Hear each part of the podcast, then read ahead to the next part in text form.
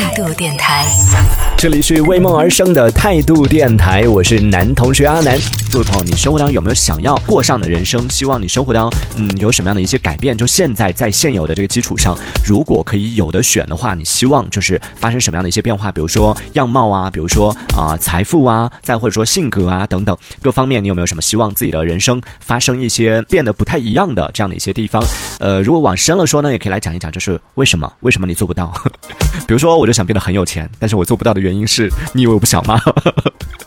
我也想，但是 就是做不到，这不怪我，就觉得太难了。赚钱这件事情真的太难了。想要变富这件事情，风轩表达了一下自己这个好像很多话题的时候，你都有表达了这一点哦。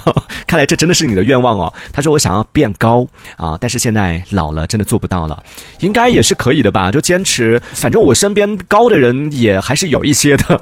然后也大概了解了一下，就自己有默默的观察了一下，比如说他们的喜好啊，他们的饮食习惯啊，然后成长过程他们的一些这种。平时的一些行为习惯什么的，大概我观察了一下，发现就有一件事情，以前我我小时候或者说我们小时候可能家人都有跟我们说过，但是我们都没太当回事儿，就说要多喝牛奶这件事情，就会想要长高就要多喝牛奶什么的，但就就觉得好像小时候什么都说过，想要长高就多吃肉，想要长高就多运动，想要长高就各种各样都说过，所以就觉得好像都只是说一说而已，就没有人当真。但是真的，我身边的那些个儿特别高的人，一方面是家里遗传的，另外一方面是他们真的很爱喝牛奶，爱到什么程度？程度我以为说应该是从小到大每天一包吧，后来发现我错了。像我妹妹，我妹妹现在应该有一米七几了吧，高三啊，高三的一个小女孩，然后就已经很高的一个个了。她爱喝牛奶到就是小时候她可以一次性喝个三袋五袋不是问题的，就觉得这呵呵这是我一周的量，你一次性喝完。然后他小时候就真的很爱喝，然后包括到现在也很爱喝，就是已经到了把牛奶当水喝就可以一天不喝水，然后全部用牛奶来取代的那个状态。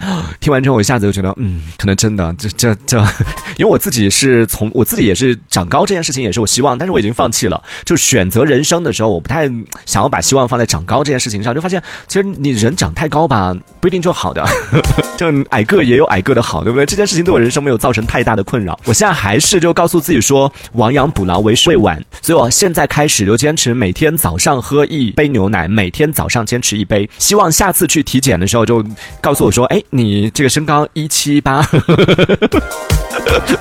我，那也，那可能是喝的是激素吧？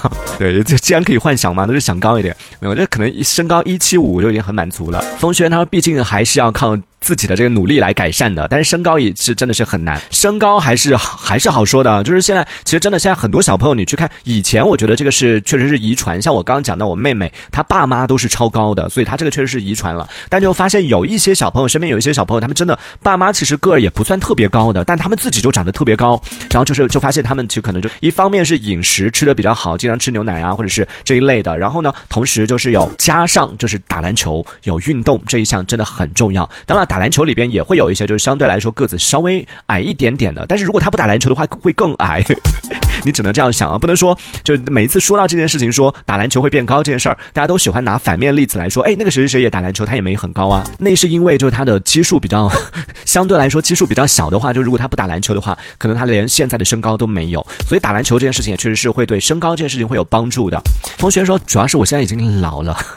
再做这些也没什么用了，你什么意思？我还在喝牛奶，你跟我说你已经老了，我觉得你真的是故意的。这一小节我们暂时先聊到这里，喜欢我们节目的朋友别忘了订阅关注。这里是为梦而生的态度电台，我是男同学阿南，我们下次接着聊。态度电台。